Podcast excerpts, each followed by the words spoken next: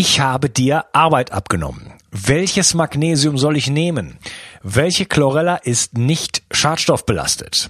Wo bekomme ich die besten Heilpilze her? Was kann mir helfen, mich besser zu konzentrieren oder was funktioniert wirklich? Ich möchte dir helfen, indem ich für dich die Spreu vom Weizen getrennt habe. Auf bio360.de slash meine Empfehlungen findest du Produkte, die ich selber getestet habe und die ich wirklich empfehlen kann, aufgrund ihrer Qualität und Effektivität. Zu vielen Produkten findest du dort auch Gutscheincodes, die es dir ermöglichen, ein bisschen Geld zu sparen. Und dabei hilfst du mir auch noch, weil ich von jedem Einkauf, den du über einen dieser Links machst, ein paar Prozent mitverdiene und so ist uns beiden geholfen. Schau also immer mal wieder rein und nutze die Links auf meiner Seite. Ich halte die Seite für dich aktuell und liefere dir Klarheit und Einfachheit im Bereich Nahrungsergänzungsmittel, Entgiftung, Fokus, Energie, Buchtipps und vieles, vieles mehr. Ich danke dir. Bio 360. Zurück ins Leben. Komm mit mir auf eine Reise. Eine Reise zu mehr Energie und fantastischer Gesundheit. Ich möchte dir das Wissen und den Mut vermitteln, den ich gebraucht hätte, als ich ganz unten war. Dabei will ich dir helfen, wieder richtig in deine Energie zu kommen. Zurück ins Leben. Unter der genetisch bedingten Stoffwechselstörung HPU leiden 10% aller Frauen und 1% aller Männer. Dennoch wissen die wenigsten, dass sie überhaupt existiert und welche Konsequenzen sie hat. Mein heutiger Gast beschäftigt sich intensiv mit diesem Thema und hat mehrere Bücher darüber geschrieben. Begrüße mit mir Dr. Tina Maria Ritter. Hallo Tina. Hallo Unka, es freut mich hier zu sein. Danke.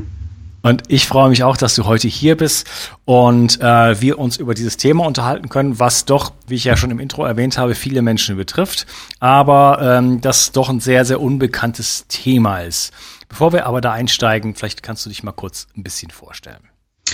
Ja, also mein Name hast du ja schon gesagt, Dr. Tina Maria Ritter. Ich bin promovierte Biologin und Heilpraktikerin. Ich habe ähm, in der Krebsforschung vor, Entschuldigung, äh, schon äh, ziemlich vielen Jahren eben äh, meine Doktorarbeit gemacht und habe dann eigentlich anschließend relativ schnell umgesattelt in die Naturheilkunde. Und meine Naturheilpraxis betreibe ich jetzt seit ähm, genau zehn Jahren und sitze damit in Mannheim und habe mich auf äh, Stoffwechselstörungen äh, spezialisiert. Der gesamte allergische Formenkreis äh, fällt so als Behandlungsspektrum darunter und auch endokrinologische Störungen, vor allem Schilddrüsenstörungen wie Hashimoto oder Burnout. Wir haben auch äh, einige Kinder mit ADHS in der Praxis. Ich bin mittlerweile nicht mehr alleine, sondern arbeite mit ähm, zwei tollen Kolleginnen, die bei mir mit in der Praxis sind und ähm, ähm, ja, und so äh, gibt es ein, ein ganz, gutes Teamwork, wie ich auch immer äh, finde und ähm, denke, für den Patienten. Und äh, das macht uns allen Spaß und da sind wir äh, hoffentlich zum Wohle der Patienten aktiv. Ja, okay. Stell dir mal vor, du wärst jetzt im Bioladen und hast nur noch äh, eine Person vor dir und der hinter dir fragt dich, hör mal, Tina, ich hab dich kenne ich irgendwie, du hast doch so ein Buch über HPU geschrieben, erklär mir doch mal in zwei Sätzen, äh, was das ist. Wie würdest du das machen? Ah, super, ja, genau. Ähm, äh, also die HPU ist eine genetisch determinierte Stoffwechselstörung. Ähm, Stoffwechselstörung bedeutet keine Krankheit und ähm, es ist der Helmbiosyntheseweg betroffen. Letztendlich ist es, die große Überschrift lautet Entgiftungsstörung. Also der HPU, HPUler ist einfach ein schlechter Entgifter. Und ich glaube, auf diesen Satz kann man es zusammenfassen. Und äh, danach, davon leitet sich letztendlich dann alles ab, was wir an Folgeerkrankungen haben oder ähm, was wir eben bei Ausleitung und Entgiftung beachten müssen. Ja, okay. Das heißt, wenn ich schlecht entgiften kann, dann äh, hat das natürlich Folgen. Äh, ich vergifte mich sozusagen immer, immer weiter und daraus entstehen dann andere ähm, Symptome. Ja, jetzt lass uns noch mal richtig einsteigen. Also HPU, mhm. was heißt das überhaupt? Was ist das für, ein, für, für eine Abkürzung? Und ähm, vielleicht kannst du das jetzt noch mal ein bisschen genauer definieren. HPU steht für Hämopyrolactamurie. Äh, deswegen benutzt man gern die Abkürzung, oder? Weil es kaum auszusprechen ist. Und äh, letztendlich bedeutet es, man findet im Urin, also Uri bedeutet, der Wortstamm Uri bedeutet immer, wir finden irgendwas im Urin. Ähm, es wird ausgeschieden und zwar das Hämopyrolactam. Und das ist ein, ähm, eine Substanz, die bei einem fehlerhaften Hämbiosyntheseweg anfällt. Das ist eine Substanz, die selber im Stoffwechsel anfällt und entgiftet werden muss, weil sie nicht funktionabel ist. Ganz im Gegenteil, sie ist sogar eigentlich neurotoxisch. Also überall da in den Patienten, wo sich zu viel von dieser Substanz anreichert, äh, da gibt es auch Probleme dadurch. Und die HPU, die Hämopyrolactamurie, das bedeutet also, dass wir dieses Hämopyrolactam im Urin betroffener Patienten nachweisen können, dass uns dieser Nachweis dient, um die Stoffwechselstörung tatsächlich auch äh, zu detektieren. Und wenn sie detektiert wird, so hast du schon gesagt, dann ist es eigentlich äh, auch ein Nachweis, dass der Stoffwechsel so tickt und der tickt das ganze Leben lang so. Also das ist wirklich eine Genetik und ähm, man, da gibt es natürlich verschiedene Punkte zu beachten, aber es ist tatsächlich so, dass ich das nicht unbedingt ausheilen kann. Also das heißt, wenn ich von HPU betroffen bin, habe ich damit eigentlich ein ganz großes Wissen und einen ganz großen Schatz, weil ich einerseits meine Vergangenheit in vielen Punkten zum ersten Mal wirklich verstehe und erklären kann und das andere, weil es mich auch schützen kann in der Zukunft, dass ich eben besser mit mir, mit meinem Stoffwechsel umgehe, äh, weiß, äh, vor Giftstoffen mich in Acht zu nehmen oder oder oder. Also deswegen ist es ist es ähm, die die Sache natürlich natürlich, äh, ne, wir reden ja auch oft über HPU und KPU und das eine kann man heilen und kommt aus einer Dysbiose vom Darm eventuell. Das ist der wesentliche Unterschied auch nochmal ähm, zur HPU von im, im, äh, in der Abtrennung von anderen ähm, Stoffwechselstörungen, dass wir hier eben sagen, das ist, äh, hat eine gewisse Genetik, es ist Stress getriggert, das heißt, selbst wenn ich die HPU super eingestellt habe, alles prima ist, kann es immer wieder sein, dass ich unter Stress eben Symptome bekomme. Und es ist eigentlich nichts Schlimmes, sondern es ist ein wertvolles Wissen. Wenn ich, äh, ich, ich kann es eh nicht ändern, sage ich mal, wenn ich davon betroffen bin. Und so kann ich aber, habe ich eine ganz gute Einflussnahme auch tatsächlich, ähm, ähm, äh, um mich zu schützen oder gut auf mich aufzupassen, gut mit mir umzugehen. Ja, vielleicht, äh, du hattest gerade das Stichwort KPU genannt, vielleicht kannst du das noch kurz definieren, damit wir da ein bisschen durchblicken. Ah ja, Entschuldigung. Also HPU, Hämopyrolactamurie, KPU, Kryptopyrolurie. Das ist, ähm, also wir haben wieder den Wortstamm Urin. Ne? Das ist, wir finden das im Urin. Bei der Kryptopyrolurie ähm, finden wir Kryptopyrole im Urin. Und ähm, als Kryptopyrole, also versteckte Pyrole äh, im Urin, wird eine Gesamtheit von verschiedenen Pyrolstrukturen eben zusammengefasst unter diesem Sammelbegriff. Und da wird ähm, eine, eine Gesamtheit an ähm, ähm, Pyrolen im Urin nachgewiesen. Es kann nicht nur, ähm, ich muss kurz ausholen, auf den Hembiosyntheseweg, der umfasst acht ähm, enzymatische Schritte.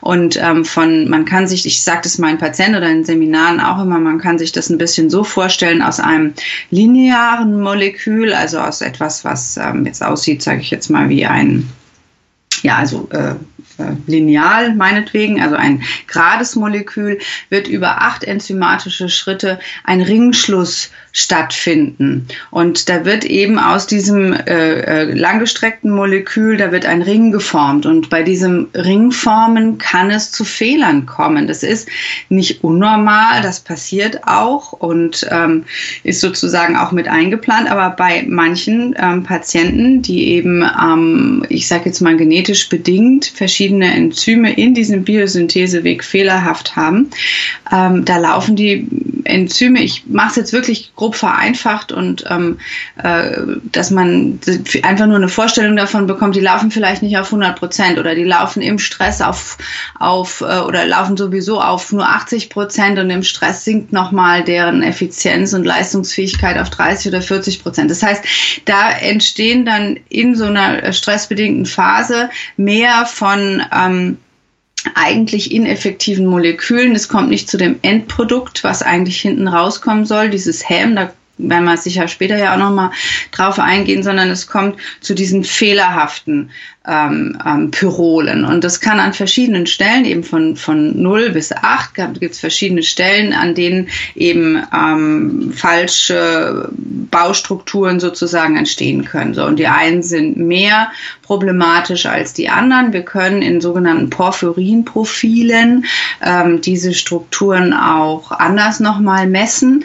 Ähm, aber grundsätzlich der Kryptopyrol-Test, der fasst viele von solchen äh, Strukturen zusammen und der Hämopyrolactam-Test, damit wären wir ja auch ein bisschen bei dem Testverfahren, der ist eben sehr spezifisch für dieses Hämopyrolactam und weist nur diese Substanz nach.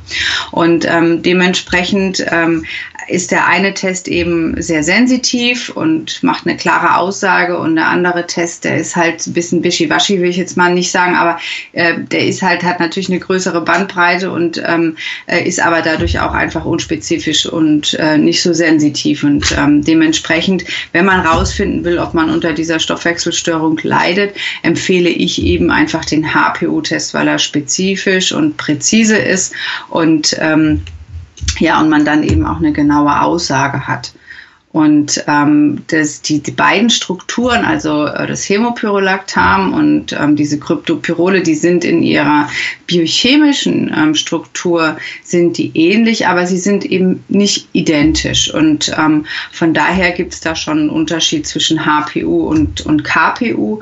Und ähm, die, äh, um es quasi ganz zu machen, die KPU kann auch äh, getriggert sein durch verschiedene Noxen von außen. Also das heißt, ich streiche mein Haus, ich habe irgendwelche Schnüffelstoffe, ja, ähm, das hat Auswirkungen auf meinen Hembiosyntheseweg. Ich ähm, produziere vielleicht auch mal ein paar Kryptopyrole und wenn ich genau in dem Moment meinen Test gemacht habe, dann hat es aber nichts unbedingt mit meiner Genetik zu tun. Oder ich habe eine Dysbiose im Darm, also das heißt, ich habe Fehlgärung, ich habe verschiedene Bakterien am Start, die da einfach ähm, bestimmte Stoffe bilden und, und diese äh, äh, Stoffe, die da im Darm gebildet werden können, die können ebenfalls Auswirkungen haben auf meinen Hembiosyntheseweg. Das heißt, ähm, wenn ich einen KPU-positiven Test habe, dann kann es sein, weil diese Gesamtheit der Kryptopyrole auch das Hämopyrolactam mit beinhaltet, dann kann es sein, dass auch mein HPU-Test positiv wäre. Kann, muss aber nicht. Ja, und wenn okay. er, ne, also das so ein bisschen und, und ähm, deswegen ist halt immer, und ich finde, der HPUler hat so eine gewisse Charakterstruktur. Das heißt, er ist extrem aufmerksam, extrem, ähm, ja, der, der, der, der will verstehen, der, der sucht den Sinn hinter allem und, und ähm, auch wenn der was anzweifeln kann oder so, dann ist er sehr misstrauisch manchmal. Und, und ähm, da ist es eben wichtig, wenn ich sagen kann, okay, das hier ist schwarz auf weiß und nicht, aha, es könnte so sein oder auch nicht. Also in dem Moment, wo es dann äh, Probleme in der Therapie gibt, ist er der Erste, der sagt, okay, ich, ähm, ne, hat nicht funktioniert, ich, das ist es nicht, ich gehe einen anderen Weg oder so. Und, und das ist schade, weil ähm, die betroffenen Patienten eben tatsächlich ähm, davon sehr profitieren können. Aber wenn sie es nicht wissen, können sie natürlich auch den Hebel nicht an der richtigen Stelle ansetzen. Mhm, okay, lass uns noch mal so ein bisschen bei den Basics bleiben und versuchen, das Fach, äh, die Fachwörterdichte ja. so um 20 Prozent runterzuschrauben. Ja. ähm, ja, also, ähm, du hast jetzt äh, fangen wir, fangen wir mal bei dem, bei dem HAM an. Also du hast jetzt beschrieben, ja. dass beide, das KPU und HPU sozusagen äh, Schwierigkeiten sind in der, in der Synthese von diesem HAM. Da gibt es acht enzymatische Schritte und die machen diesen Ring zusammen und das passiert dann nicht so richtig und da gibt es verschiedene Stellen, wo das nicht passiert. Was ist jetzt das HAM? Ah, ja, genau. Also Häm ist ein äh, ubiquitär vorkommender Stoff in unserem ähm, Körper, den wir auch selber bilden. Das heißt, jede Zelle kann das machen, jede Zelle macht das auch. Und ähm, das Häm ist vielen Leuten bekannt vom Hämoglobin. Das ist unser äh, Transportmolekül für Sauerstoff oder auch für den Abfallstoff ähm, ähm ne, CO2. Also das heißt, es ist einfach ganz doll verbunden mit ähm, äh, ähm, den Atmungsprozessen Prozessen und da auch den Entsäuerungsprozessen, wenn man so will, also Hämoglobin vom, vom, von den roten Blutkörperchen. Das Pendant dazu haben wir in der Muskulatur, das ist das Myoglobin, das transportiert uns den Sauerstoff sozusagen in die Muskeln rein. Und damit ist aber noch gar nicht genug, sondern das Hem ist wirklich wichtig auch an ganz vielen anderen Stellen und an ganz vielen anderen ähm, Enzymen, ähm, die Hem brauchen. Und ähm, das Wichtigste da vielleicht oder eins auch der großen zu nennen ist ähm, das Zytochrom C der Atmungskette. Wir reden ja heutzutage viel über Mitochondriopathie und Energiemangel und ähm, wie unsere Mitochondrien leiden und so weiter. Und, und da ist eine ganz, ganz große Schnittstelle ähm, zu diesen, dieser Mitochondrienstörung oder Mitochondrienerkrankung, weil das Zytochrom C der Atmungskette ist ein Enzym, ähm, das Häm als ähm, aktives Zentrum hat. Und ähm, das nächste Molekül oder das nächste Enzym, Entschuldigung, was wichtig ist, ist ähm, das ZYP450 50-System und das ist unsere komplette Entgiftungsphase 1. Ja. Und die, ne, also das, da, da, da haben wir dann, äh, also wir haben jetzt einmal äh, Sauerstoff, also das sind richtig, äh, ich sage jetzt mal Basisthemen oder, oder globale Themen im Stoffwechsel, die die HPU berührt. Einmal den Sauerstofftransport und damit sind wir beim Thema Säure-Base-Verhältnis, ne? weil wenn ich nicht nur Sauerstoff reinkriege oder CO2 nicht rauskriege, CO2 kennt jeder vom Sprudel sozusagen, äh, dann übersäuere ich und äh, wenn die, das Zytochrom C der Mitochondrien nicht gut bedient wird, dann habe ich äh, schon mal Auswirkungen auf meinen Energiehaushalt und äh, wenn ich, wenn die Entgiftungsphase 1 1 nicht funktioniert, ja, dann ähm, gibt es unter Umständen äh, da toxische Metabolite, die sich in meinem Stoffwechsel natürlich auch anhäufen. Und ähm, das geht dann eben auch noch weiter, aber das führt dann vom Häm wiederum äh, weg. Das wäre, dass eben beim HPUler auch noch in Giftungsphase 2 betroffen sind.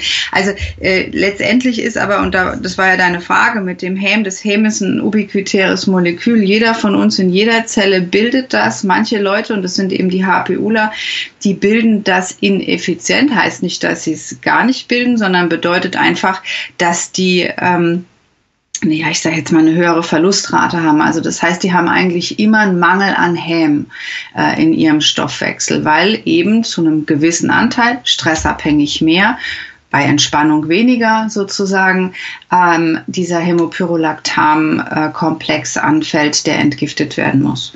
Ja, das Und erklärt ja, das erklärt ja auch, also das ist so lustig mit dem Stress wieder, ne? Also wo das überall eine Rolle spielt, das mm. ist mhm. unglaublich. Plus Schlaf und so weiter, was alles sich gegenseitig bedingt.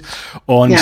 das erklärt ja dann auch, warum wir dann oftmals halt unter, wenn wir unter Druck stehen, und das, das meine ich jetzt sehr äh, global gesprochen sozusagen, Mhm. Äh, dass dann plötzlich einfach sich Krankheiten äh, manifestieren, weil äh, dann ja bestimmte Systeme kompromittiert sind und dann einfach nicht mehr so funktionieren, wie sie normalerweise funktionieren, weil sie vielleicht sowieso schon ein bisschen angeschlagen sind. Ne? Dass wir das nur nicht merken im normalen Alltag. Ähm, ja und nein. Also wir haben ja, wir, also Stress, es wird einmal benutzt als dieses oh, ich weiß noch nicht, was passiert, aber es ist Stress und irgendwas passiert. Also ich will mal sagen, wo ich es noch nicht besser erklären kann. Und wenn ich genau hingucke in die Biochemie des Stoffwechsels, dann muss ich sagen, was passiert denn eigentlich bei Stress? Und bei Stress ist es so, dass ähm, mein Cortisolspiegel nach oben geht, oder? Und, und dass ähm, eben zum Beispiel aus Noradrenalin vermehrt Adrenalin gebildet wird. Das heißt, die ganze Stressachse geht an. Das heißt eventuell aber auch, dass ähm, die, die Schilddrüse gleichzeitig versucht wird zu bremsen. Also es hat außer Auswirkungen aufs endokrine System. Und das ist eine relativ weit oben liegende, ähm, übergeordnete Ebene, ähm, Kontrollinstanz, möchte ich mal sagen. Und beim, wenn das Cortisol hochgeht, wir haben ähm, dann ist, dann gibt es Elektrolytverschiebungen. Und das hat Auswirkungen zum Beispiel aufs Kalium, also auf den Wasserhaushalt, Natrium-Kalium-Retention. Ähm, das hat äh, Auswirkungen auf Calcium, Magnesium. Das heißt, da, da werden Elektrolyte verschoben. Und ich möchte einfach mal am Beispiel von Kalium sagen, ähm, Kalium hat direkten Einfluss auf die Schilddrüse. Das heißt, es ist wichtig, um äh, Schilddrüsenhormone zu aktivieren. Und wenn ich jetzt in den Kaliummangel reinrausche, dann ist es ein natürliches Bremssystem vielleicht auch, weil eben mein stoffwechselaktives T3 nicht gebildet wird. Das ist ein normaler Stoffwechsel, aber das bedeutet auch, dass wenn ich ähm, über diese Elektrolytverschiebungen, das ist ähm, noch ein anderes, äh, wichtige Spurenelemente, die da quasi verschoben werden und das ist das Zink-Kupfer-Verhältnis. Und ähm, das bedeutet, im Stress steigt mein Kupferspiegel an und das Zink wird ausgeschieden. Und was bedeutet das ganz konkret und für wen bedeutet das überhaupt irgendwas? Wer kann das us nicht kompensieren, wer kann das nicht regulieren. Und das ist der HPUler in einem ganz, ganz großen Feld und einem ganz großen Teil. Also immer, wenn ich sage, da stimmt irgendwas stressabhängig nicht und ich werde stressabhängig krank, muss ich eigentlich einen HPU-Test machen, wenn ich es noch nicht gemacht habe. Denn das Thema ist, wenn das Kupfer ansteigt und das Zink-Kupfer-Verhältnis sich im Stoffwechsel ändert, Zink ist ein ganz, ganz wichtiger Mikronährstoff oder fast mit einer der wichtigsten Mikronährstoffe, um die HPU auszugleichen, dann fehlt mir ähm, ein Mikronährstoff, um zum Beispiel diese Hämopyrolactam-Komplexe adäquat zu entgiften. Das heißt, die fangen an, sich anzureichern. Und dann gehen wir schon wieder in das nächste Feld, machen wir fast die nächste Tür auf, dann gehen wir in Richtung Autoimmunität. Also das heißt, was ich an dem Punkt eigentlich sagen will, ist, dass über die Elektrolyt- und Spurenelementverschiebung, dadurch, dass ich Stress empfinde und meine ganze Stressachse aktiviert wird, das hat direkte Folgen auf den HPU-Stoffwechsel und eigentlich am meisten auf den HPU-Stoffwechsel. Also immer dann, wenn ich, wenn ich, also der Burnout-Patient ist für mich in der Regel zu einem also großen Teil eben äh, ein HPUler. Ne? Also das heißt, wir haben ganz viele Krankheitsbilder, die ähm, mit einer nicht guten balancierten ähm, HPU-Stoffwechselstörungen im Untergrund als Ursache zu tun haben. Und das sind Schlagwörter wie Burnout, das sind Schilddrüsenstörungen wie, wie äh, eben dann auch die autoimmunelle Tendenz mit der Hashimoto, das ist ähm, äh, ähm, ADHS, das sind die, der ganze allergische Formenkreis. Also ähm, vielleicht, das ist, man denkt, es ist so ein einfaches Thema, aber es ist letztendlich ist es ähm, ziemlich komplex.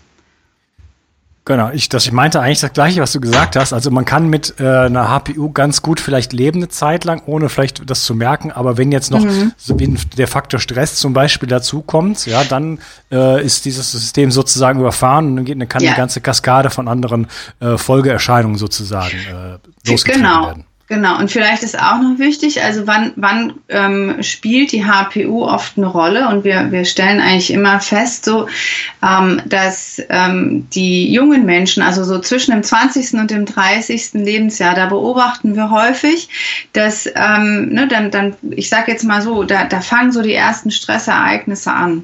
Und äh, da machen wir Abitur oder wir machen un, unseren Schulabschluss, dann machen wir unsere Lehre oder gehen ins Studium und plötzlich zählen, zählen diese Prüfungen Prüfung und wir müssen uns beweisen. Also ähm, alles, was wir in der Schule vielleicht noch ein bisschen leger genommen haben, das, das kriegt eine zunehmende Ernsthaftigkeit und da erleben oft die, die äh, jungen Patienten eben zunehmend Stress und am Anfang kann der Körper das noch kompensieren und je öfter ein Stressereignis kommt, je länger das Stressereignis anhält, desto schlechter werden die Patienten in der äh, Kompensation und ähm, die Krankheiten bilden sich aus und ein wichtiger Punkt, ich habe es gerade genannt, äh, mit dem Zink-Kupfer-Verhältnis, das ist zum Beispiel Beispiel auch bei den jungen Mädchen mit der Pille.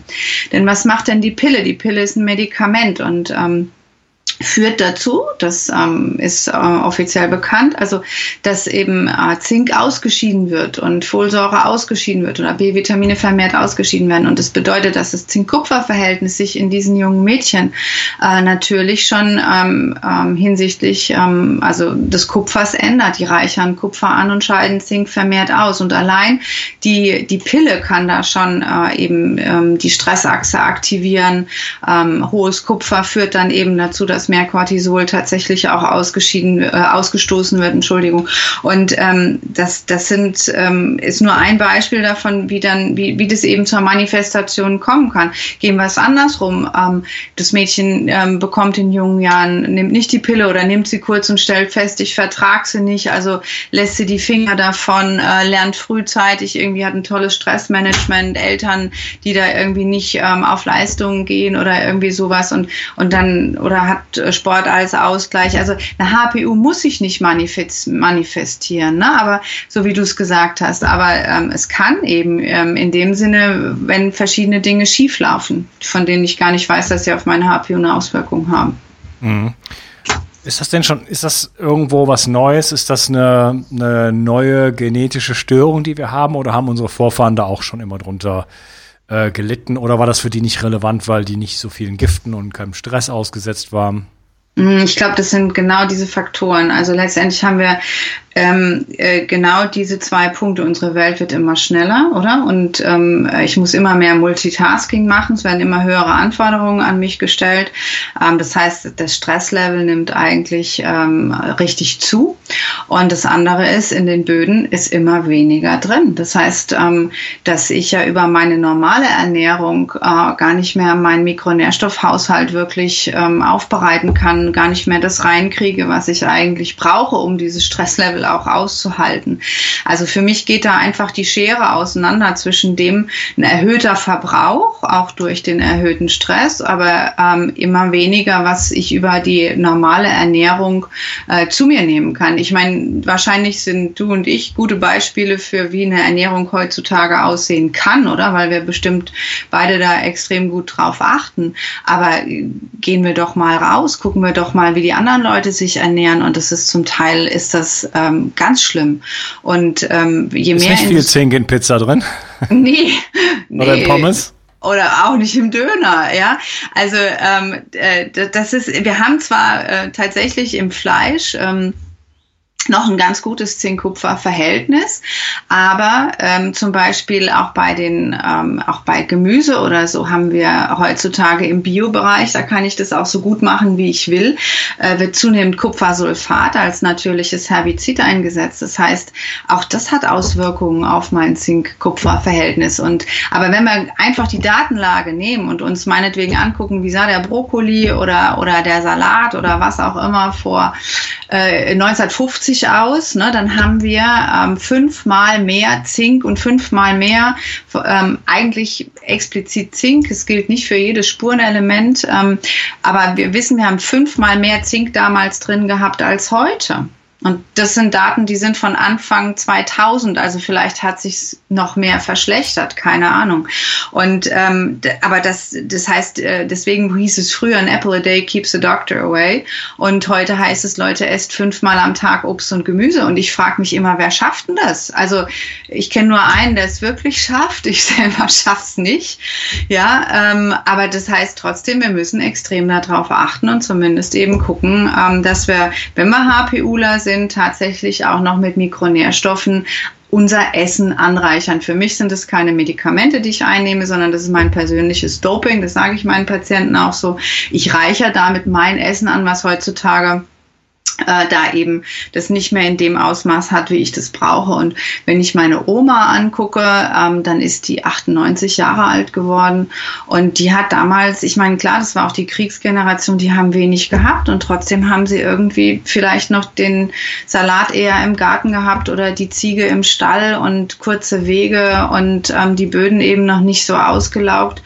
Ähm, das ist, ne, wir, wir sehen eigentlich so über diese und wir haben natürlich auch eine Zunahme Zunahme an Giften über die verschiedenen Generationen. Also äh, die, meine Urgroßmutter hat wahrscheinlich noch kein Amalgam im Mund gehabt, ich weiß es nicht. Ähm, und, ne, und dann meine Mutter einen ganzen Mund voller Amalgam und das hat ja auch dann Auswirkungen auf mich gehabt. Also wir sehen eigentlich so dieses, dass der, der die, die HPU-Frauen auch gerade, dass sie immer frühzeitiger ähm, krank werden oder immer frühzeitiger Probleme bekommen. Und was meine Oma im Alter gehabt hat, hat meine Mutter dann vielleicht schon in ihren ähm, mit 40ern oder so ähm, ähm, an Problemen gehabt. Und ich war ja schon, ich sage jetzt mal Burnout mit 29. Ne? Nach meiner Doktorarbeit habe ich gedacht, ich kann die Rente einreichen und habe noch keinen Tag gearbeitet. Also das heißt, ähm, ne, das sind, das ist auch ein Thema der heutigen Zeit und ähm, der HPU Ist halt immer der, eigentlich ist es so ein Anzeigekandidat, äh, möchte ich mal sagen, für Missstände auch in der Gesellschaft. Nur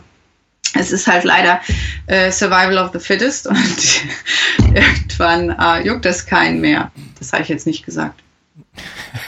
Ja, ich glaube, du und ich, wir sind ja auch so in etwa die gleiche Generation. Und äh, ja, also ich bin auch erstaunt. Also meine Großeltern zum Beispiel sind alle relativ alt geworden, trotz äh, mitunter äh, Traum mhm. Traumatisierung im Krieg, ne? Äh, und ja. äh, wirklich auch schwerstem Leben und ganz harte Arbeit und so weiter. Ähm, aber du hast einige Vorteile schon aufgezählt, ne? relativ wenn auch nicht sehr üppige Ernährung, aber alles war mehr oder weniger lokal und bio, was anderes gab es gar nicht. Äh, auch mm. wenn mhm. man sich viel von Kartoffeln und Reis und solchen Sachen ernährt hat. Ja. Ähm, es war natürlich Bewegung immer da, ganz natürlich, und man war auch. noch von normalem Licht ausgesetzt. Die hatten überhaupt kein ja. EMF. Ja, da wurde nee. irgendwann mal das erste das Radio mal angeschaltet oder so. Ne? Ja, äh, ja. Es, es, sind auch noch ganz andere Bedingungen gewesen und eine ganz andere Toxiz Toxizität. Ähm, Absolut. Ja, und äh, ich bin die Generation, äh, weiß ich nicht, Haarmilch und äh, Supermarkt und Bio gibt's nicht mal als Begriff. Ja. Mm, und richtig. Milch und Kakao in der Schule und mm. ähm, Weißmehlprodukte, oder? Und viel ich hatte so, ich hatte in der, in der genau, in der Schule gab's so ein kleines, so ein kleines Bütchen, so hat man bei uns gesagt, so ein kleiner Kiosk. Das war mhm. das einzige, das einzige Ort, wo man was kaufen konnte. Und da gab's nur Süßigkeiten. Einfach ja. nur Süßigkeiten und so Käsebrötchen mit Margarine oder sowas. Ne? Mm. Aber eigentlich, aber nur so, so Schokowaffeln und solche Sachen. Und dann ist man mm. da mit seinen 50 Pfennig dann da hingegangen und hat dann gesagt, hier eine Schokowaffel und ein weiß ich nicht was. Und das war normal. Also ja. das fanden auch diese 150 Lehrer, die da gearbeitet haben, fanden das auch ganz normal. Absolut. Ja. Und, und, und heute, weißt du, heute wundert man sich, dass die Kinder, die, die, die sind dann morgens äh, schon so inappetent, weil die so einen Zinkmangel haben, dass die morgens gar nichts essen wollen, ja. Und dann sitzen die in der Schule und dann fangen die an mit dem Süßkram und dann wundert man sich, dass das lauter ADHSler sind, die nicht still sitzen können und sich nicht konzentrieren können. Ne? Also da gibt's ja auch verschiedene Kampagnen von auch Schauspielern und so, das finde ich ganz großartig, die sagen, äh, wir sorgen dafür, dass die Schüler, bevor sie in die Schule gehen, erstmal ein Frühstück Stück bekommen. Und dann plötzlich haben wir alle keinen Ritalinmangel mehr. Ne? Also das, das sind ja, das, das ist ja auch tatsächlich ein Phänomen der heutigen Zeit, wo wir uns Probleme machen, die wir eventuell überhaupt nicht sein müssten. Ne? Und ähm, was ich auch ganz spannend find, finde, ähm, es gibt ein, ein ganz tolles Buch, das habe ich mal versucht, meiner Schwester zu schenken, die ist Zahnärztin, ähm, aber die wollen da gar nicht reingucken, großartig. Und zwar ist es ähm, von einem Herrn Price. Ähm, ähm, Nutrition und Physical Degeneration oder so heißt das. Und der hat wirklich ganz toll. Weston A. Price meinst du? Ja, kennst du das Buch? Äh, ich habe das nicht gelesen, aber ich kenne mich äh, genug mit Weston A. Price aus, ja. Oh, habe ich was Falsches gesagt? Also ich kenne nur dieses eine Buch und ich finde es halt erstaunlich, wie da einfach aufgezeigt wird, wie der, der Zahnbogen oder die Zahnstellung, äh, was das mit der Ernährung zu tun hat und wie sich das ändert mit der modernen Zivilisationsernährung. Und wir haben ja auch bei der HPU dieses Thema, dass wir sagen, ähm, je, je ähm, größer sozusagen der Mangel auch ist bei der Mutter, dass der, dass der ähm, Kiefer immer enger wird und dass die keinen Platz mehr haben. Ne? Das ist auch ein bekanntes Phänomen. Oder auch wenn du diese, diese ähm, weißen Flecken hast auf den Zähnen oder so, das ist auch, hat auch was mit dem Zink-Kupfer-Verhältnis zu tun. Und das sind auch, ähm, es gibt ja verschiedene Körperzeichen, die wir ähm, auch beachten, wenn wir so einen Patienten, also Verdacht auf HPU haben und einen Patienten in der Praxis oder äh, Patienten können sich auch selber auf diese Körperzeichen checken. Da gehört das äh, zum Beispiel auch dazu, dass eben die Zähne äh, da teilweise kreuz und quer stehen und äh, eben nicht schön der, der, der, der Kiefer nicht genug Platz hat für die Zähne. Ja, okay. Ähm, guter Hinweis, das ist ein super spannendes Buch. Äh, ich, ich muss mir das mal besorgen. Muss es auch mal ja. wirklich, äh, Seite für Seite lesen, äh, auch wenn ich viel schon darüber gehört habe und viel weiß, was so die Resultate sind.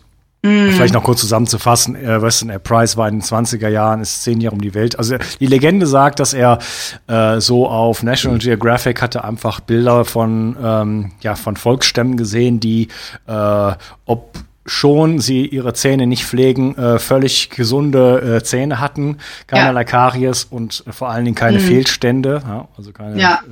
Fehlstellung, ja. Mhm. Fehlstellung. Und mhm. er ist dann hingereist und hat sich das angeguckt und ist dann, um das Resultat war letzten Endes, alle diese Völker ernähren sich total unterschiedlich.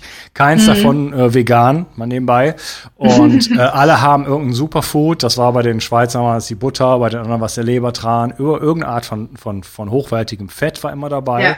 Genau. Ähm, und äh, er hat immer so spekuliert, es gibt irgendwie so ein, äh, ich, ich glaube, Special Care hat das genannt, hinter, äh, äh, dass es irgendein Vitamin gibt, K2 wahrscheinlich, ähm, was so ein bisschen da ähm, eine entscheidende Rolle spielt. Auf jeden Fall waren alle diese Völker äh, hochgradig versorgt mit äh, fettlöslichen Vitaminen und halt eben äh, rein mhm. natürliche Ernährung. Und sobald äh, irgendein Volk, das, das gab es im Laufe dieser zehn Jahre, plötzlich Zugang zu, zu zu, industrialisierter, äh, zu industrialisierter ja. Nahrung hatte, dann äh, war sofort äh, bei der nächsten Generation von Babys ja. waren sofort äh, deformierte Köpfe und so weiter dabei.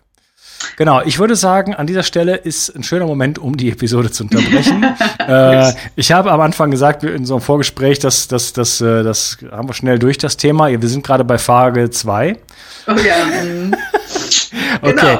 äh, also es wird noch spannend und wir werden uns weiter darüber unterhalten, was es mit der HPU auf sich hat. Also auf jeden Fall dabei bleiben und bei der nächsten Episode wieder einschalten. Ich danke dir, liebe Tina, dass du heute erstmal dabei warst. Bis dann. Ich freue mich, danke dir. Ciao. Ich möchte dir etwas schenken. Und zwar habe ich dir einen Audiokurs aufgenommen, wo ich dich in sieben Schritten zu mehr Energie und fantastischer Gesundheit führe. Das Einzige, was du tun musst, ist unten in der Description auf den Link zu klicken, dich dort einzutragen und dann bekommst du von mir kostenfrei diesen Audiokurs nach Hause geliefert. Wenn du das Gefühl hast, dass ich heute deinen Tag ein bisschen schöner gemacht habe, dann möchte ich dich einladen, auch meinen Tag etwas zu verschönern und auf iTunes zu gehen und für mich dort eine 5-Sterne-Bewertung und eine Rezension zu hinterlassen. Da würde ich mich riesig freuen und ich wünsche dir einen wunderschönen Tag. Bis dann, dein Onkas. Ciao. Bio 360 Zurück ins Leben. Komm mit mir auf eine Reise. Eine Reise zu mehr Energie und fantastischer Gesundheit. Ich möchte dir das Wissen und den Mut vermitteln, den ich gebraucht hätte, als ich ganz unten war. Dabei will ich dir helfen, wieder richtig in deine Energie zu kommen. Zurück ins Leben.